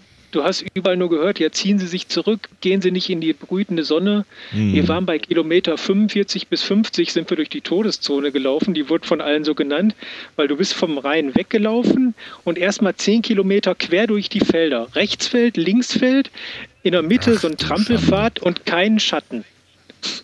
Da kannst du eigentlich kaum mehr laufen, ne? Bei den Temperaturen, da gehst du lieber. Wir sind gegangen. Wir haben wirklich diese fünf Kilometer dann oder sechs Kilometer zwischen den VPs. Ich habe mich komplett unter so eine Gardena-Dusche gestellt, bis ich klatschnass war. Habe alles an Wasser voll gemacht, was ging. Bin diese fünf Kilometer bis zum nächsten VP oder sechs und habe mich da wieder unter die Dusche gestellt und habe wieder voll gemacht. Ja, ja, kenne ich. Ja. Kommt mir bekannt vor. Ja, war nicht schön, aber selten. Ja. So, und dann hast du solche Aktionen mitgemacht, wo du dich da wirklich gequält hast. Und bei Kilometer 50, 60 war ich beim Kölnfahrt wirklich so, dass ich dachte, boah, willst du das Ding jetzt heute hier wirklich fertig machen? Und ähm, hab's dann aber auch durchgezogen. Und dann, wenn du dann im Mauerweg bist und bist bei Kilometer 100 oder sowas, dann sagst du nicht, ja, ähm, jetzt wird's aber gerade unangenehm und mir tut alles weh und ähm, will ich jetzt aufhören? Nee, du hast jetzt so viel Scheiße dafür durchgemacht, du ziehst das Ding durch. Okay, ähm, verstehe ich. Also von der mentalen Einstellung her, äh, okay, ähm, ist klar, mit welchem Mindset du da rangegangen bist. Ne? Und gerade wenn die Vorbereitung, ich sag mal, auch ganz gut lief, verstehe ich auch, dass du da mit, einer, mit einem gewissen Selbstbewusstsein rangehst. Aber es gibt doch trotzdem so Momente, wo du denkst, boah, mir tut jetzt echt alles weh. Äh, ja, muss gerade nicht weiter sein. Ich laufe, bis ich nicht mehr laufen kann, dann fange ich an zu gehen. Und wenn ich dann nicht mehr gehen will, dann fange ich an zu laufen. Und genauso muss es halten. okay. Ähm, wenn ich im Eimer bin und brauche mal wirklich ein paar Meter, also ist ja, das war immer lustig, wenn dann irgendwie so ein Berg kam oder Berg ist, kann dann auch schon eine Rampe sein, irgendwie nur eine Straße hoch, die kann drei Meter lang sein. Und dann war immer klar, so Berg, ne? Ja, ja, ist Berg. Und dann sind wir diese drei Meter gegangen und danach sind wir wieder angetrabt. Und wenn dann den, die nächste Rampe, Einfahrt oder sonst was kam, Berg, ne? Mhm. Und dann hast du halt da die Spannung rausgenommen. Und wenn der Kollege sagte, du, ich muss mal gerade wieder, mein Bein bringt mich gerade um, dann sind wir gegangen und dann habe ich ihn genauso wieder rausgezogen, so geht wieder, ja geht. Und dann wieder los und so, so ist man zusammen in diesem Verbund, was das dann halt auch einfacher macht, dass man sich durch diese, diese Gewitterwolken, die ja im Kopf dann entstehen, äh, mhm. Rauszieht. Und das hilft echt. Also wenn man die Möglichkeit hat, ähm, lange mit einem Kollegen zusammenzulaufen, mit dem man sich dann auch verträgt und äh, wo man auch das, ungefähr das gleiche Tempo läuft. Das ist nämlich blöd, wenn der eine einen Tacken schneller kann oder will und der andere sich dann ewig gehetzt fühlt oder sowas. Das, das funktioniert nicht. Also man muss sich da schon einig sein. Und ähm, auf diesen Ultras ist es echt toll, wenn man dann irgendwie so einen Partner dabei hat, der dann halt einen durch die eigenen Tiefs bringt oder den ja. man dann durch die Tiefs bringt. Und damit äh, ist dann schon die halbe Miete drin. Weil dann sagt man ja auch nicht so irgendwie, ja, mir geht es jetzt gerade so schlecht, ich will jetzt mal gehen oder ich mache jetzt eine Pause oder sonst was. Dann, nee, man hat ja doch irgendwie eine Verpflichtung dann dran. Ja. Mhm, logisch irgendwie. Klar, sicher. So, und dann seid ihr irgendwann ins Ziel gerumpelt. Mm, ja, Checkpoint Charlie war dann bei mir wieder so. Ähm, ich hatte noch mal ein bisschen Kreislauf, hatte natürlich davor auch vielleicht ein bisschen wenig äh, Kohlehydrate zu mir genommen. Mhm. Und wir waren so weit drin, dass von den ursprünglich geplanten, wir bleiben unter 24 Stunden, waren wir auf, ähm, naja, wenn wir jetzt noch Tempo machen, kommen wir unter 22 rein. Okay. Und ähm, ich habe dann gesagt, sorry, also ich muss jetzt hier am Checkpoint erstmal einen Augenblick Nahrung zu mir nehmen. Da gab es natürlich auch wieder keine Schokolade und kein, keine Cola mehr. Ja, dann habe ich mir da irgendwie widerwillig irgendwelches Weingummi reingeschmissen, was total abartig war und nicht runter wollte. Also das ging auch schon irgendwie nicht mehr. Hab dann halt erstmal ein bisschen ruhig gemacht und habe dann gesagt, komm, wenn du es schaffen kannst, dann zieh jetzt durch, aber wenn du nicht unter 22 reinkommst, dann kriegst du von mir noch einen in den Nacken. Und ähm, ja, bin dann halt die letzten zehn Kilometer mit meiner Frau, die mich dann doch mit dem Fahrrad begleitet hat, auf den letzten zehn Kilometern äh, gelaufen oder ja, gegangen. es war ja nachts um zwei schon, ja. Und ähm, dann durch äh, Berlin, das ist nur noch rechts, links, rechts, links. Du läufst da mhm. irgendwelche mhm. Straßen und äh, musst eigentlich nur noch darauf konzentrieren, dass du die Pfeile noch siehst. Und ähm, ja, dann bin ich, ja, ich habe die 22 Stunden nicht geknackt. Ich bin da mit 22 Stunden 10 Minuten ein paar klein reingekommen. Aber Boah. immerhin reingekommen und äh, die letzte Stadionrunde, die man dann gehen muss, auch noch mit knappen Fünfer-Schnitt. Eieiei, sehr krass, sehr krass. Um also ob jetzt knapp über oder unter 22 Stunden ist, glaube ich, auf der Distanz auch nicht mehr so wichtig, oder? Einfach unfassbar, echt mega krass. Also das, was ich so mitgekriegt habe, wir waren über 400 Starter. Ähm, 280 haben davon gefinisht unter den 30 Stunden. Und äh, ich bin davon geworden 101. Fand ich okay. Respekt. Glückwunsch, echt mega krasse Leistung. Wie ja. ist das, nach 100 Meilen ins Ziel zu kommen? Das muss doch das Feeling gewesen sein. Also gerade dann auch mit einer Stadionrunde, das war ja beim Kassel-Marathon auch so, da drehst du die letzte Runde durchs Stadion. Das ist doch mega geil, oder? Wo nachts um vier natürlich auch keiner mehr ist, außer halt am Ziel. Völlig egal. ähm, emotional ist das schon ein Hammer. Also beim WAEW, bei meinem ersten WAEW, saß ich im Ziel und habe erstmal eine Strophe für mich geheult und beim zweiten Mal war es ähm, auf dem letzten Kilometer, wo ich dann erstmal eine Stunde für, oder für eine, eine Minute für mich geheult habe.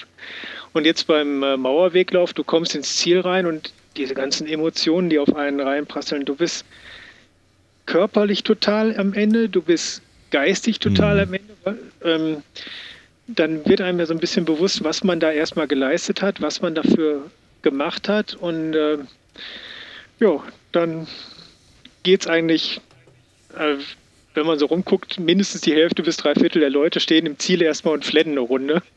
Krass. Dann, ja, dann ist es, dann ist diese Tortur vorbei. no. Krass, mega. So. Und das war dann im Prinzip dein ähm, erster und bisher einziger 100-Meiler, richtig? Ja. Bis jetzt schon. Da drängt sich eine, ja, das hast du eben schon so, ich habe das eben schon rausgehört in so einem Nebensatz, da hast du auch ja, sowas auch. ähnliches gesagt, bisher oder zunächst oder irgendwie sowas. Und da drängt sich eine Frage auf. Äh, was hast du für Pläne? Was machst du als nächstes? Ähm, alle zwei Jahre findet die Tortur de Ruhr statt. Da gibt es mhm. drei Distanzen. Die 100 Kilometer, der Bambini-Lauf. Genau, das finde ich besonders schön, ne? dass sie den 100 Kilometer Bambini-Lauf nennen. ja, 100 Meilen und dann gibt es die Volldistanz von der Quelle bis an die Mündung, die 230. Und ich habe für mich gesagt, ähm, nicht übertreiben, 100 Meilen sind erstmal schon mal genug. Und ich habe vor, oder ich bin angemeldet äh, für die Tortur auf 100 Meilen und mein erklärtes Ziel ist, ähm, eine 20 vorne stehen zu haben. Also 20 Stunden irgendwas. Und davor turniere ich dann. Ich fange jetzt irgendwie im Dezember wieder an. Ich habe jetzt schon die ersten Wettkampfplanungen für nächstes Jahr drin. Mit irgendwie im März der Grüngürtel mit 63 mhm. und ja, dann äh, weiß ich noch nicht, ob ich den WAEW e als Trainingslauf mitnehme oder sowas. Und äh, ein paar Sechs-Stunden-Läufe noch. Naja, und dann soll, der, soll die Tortur nochmal richtig gut werden. Und vielleicht, wenn ich dann noch Bock habe, im äh, September wieder den Mauerweg laufen, weil, wenn man in zwei Jahre in Folge startet, gibt es die Back-to-Back-Medaille. Oho. Weil man ja dann beide Richtungen hat. Und das wäre natürlich geil. Ja, logisch. Einmal die Medaille fürs Finishen zu kriegen, dann einmal die Medaille fürs Back-to-Back. -Back.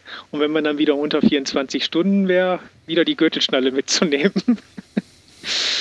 Das, das heißt, du hast auch so langsam einen äh, eigenen Schrank, nicht nur für Schuhe, sondern auch einen für Medaillen. Ich wollte gerade am Tresor fragen. Ja. Ich habe einen Besenstiel hier. Oder ich habe einen Besenstiel an der Wand hängen, äh, wo alle Medaillen chronologisch nebeneinander hängen. auch cool. Bis jetzt geht es noch auf einem Besenstiel, aber das hängt schon relativ dicht. Also die hängen nicht mehr frei, die hängen schon alle so ineinander. Okay. Ja, Tortur de Ruhe ist mir sogar ein Begriff, aber das ist, äh, der, der Ruf eilt ihr, eilt ihr voraus und der Name ist Programm, glaube ich, ne? Ja. ja, das Gute ist halt, ich wohne halt hier in Dortmund und äh, wenn ich hier über einen Berg laufe, dann bin ich schon an der Ruhr. Mhm. Und ähm, die Strecke von Arnsberg bis zu mir nach Hause, das sind so knappe 65 Kilometer, die bin ich schon am Stück gelaufen. Und von hier zu Hause die nächsten Etappen bis zur Mündung habe ich jetzt auch schon alle komplett gemacht. Das heißt, ich kenne schon mal die ganze Strecke. Das ist schon mal für einen Kopf ganz gut. Mhm, auf jeden Fall. Cool. Jo. Ja, Steff, äh, wir haben dich jetzt schon deutlich über eine Stunde, glaube ich, gelöchert. Die Frage wäre, ob du noch irgendwas hast, was du loswerden möchtest. Leute, lauft Ultra. Das kann ich übrigens so unterschreiben. Ne? Wenn ihr entspannt unterwegs sein wollt und ein bisschen Zeit habt, dann lauft Ultra. Es ist wesentlich entspannter als Marathon oder diese ganzen hektischen äh, Sachen wie 10 Kilometer oder sowas. Das tut doch nur weh. Und man kommt irgendwie immer mit Leuten ins Gespräch, ja. Also ähm, beim ersten Mal habe ich jemanden kennengelernt, mit dem äh, bin ich das Ding durchgelaufen. Den habe ich direkt beim zweiten Mal dann wieder verpflichtet, mich auf die mhm. Distanz zu begleiten. Den habe ich irgendwann verloren und trotzdem wieder Leute kennengelernt. Das ist eigentlich schön. Diese Ultrafamilie ist ja relativ überschaubar, gerade wenn du in diesen längeren Distanzen unterwegs bist. Und ähm, ich habe mich letztens bei irgendwas, ja, hier beim Grüngürtel hatte ich mich angemeldet und gucke so durch äh, die Starterliste und denke so, ja gut, 50 Prozent des Feldes kennst du mittlerweile persönlich. Ähm, und äh, das ist eigentlich, die Leute sind sehr entspannt, super nett. Ähm, du kannst eigentlich mit jedem ins Gespräch kommen. Also das ist auch nicht so ein Hauen und Stechen oder sowas. Ich war bei einem Start, da, äh, bei einem äh, Lauf, da war der Start und dann war der Schuss und so, ja, ihr könnt jetzt loslaufen. Und alle standen so, ja, ja, wir laufen ja schon los, also ruhig, ne? Das, diese Hektik fehlt einfach.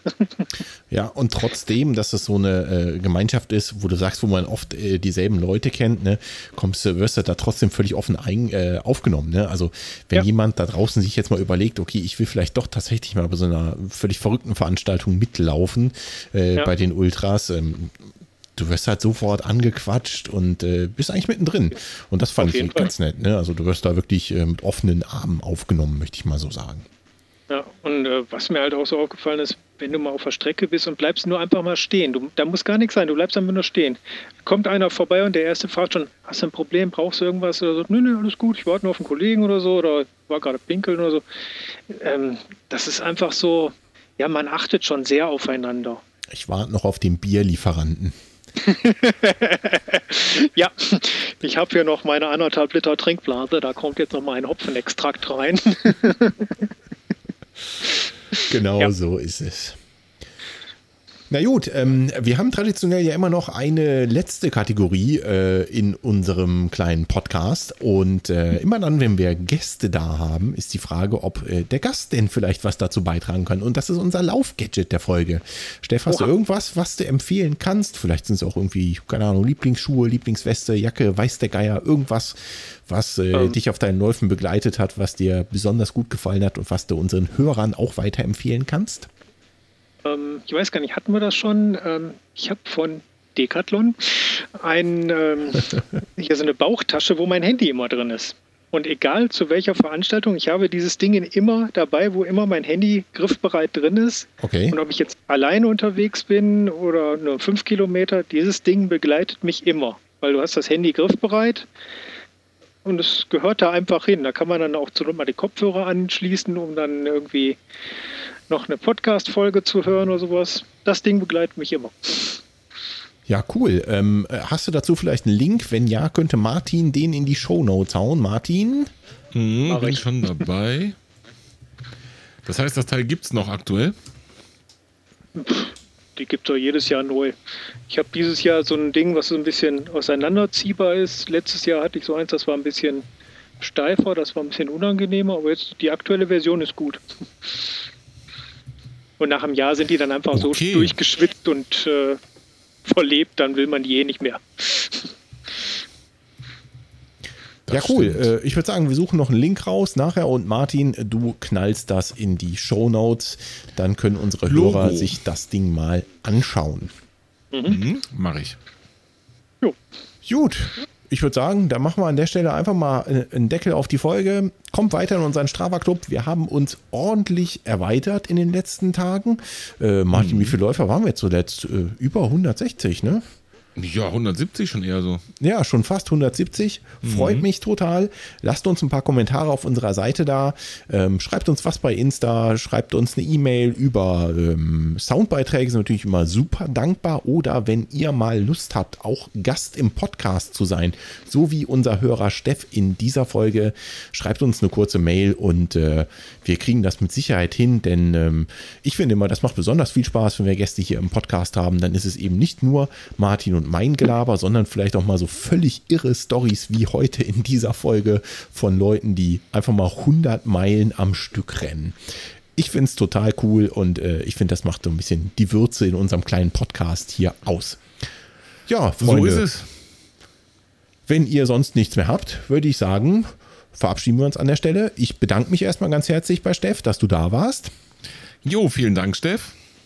Ja, danke, dass ich da sein durfte. Und bedanke mich bei den Hörern fürs Zuhören. Liebe Hörerinnen, liebe Hörer, vielen Dank und äh, bis zur nächsten Folge. Macht's gut, Leute. Ciao. Bis dann. Ciao.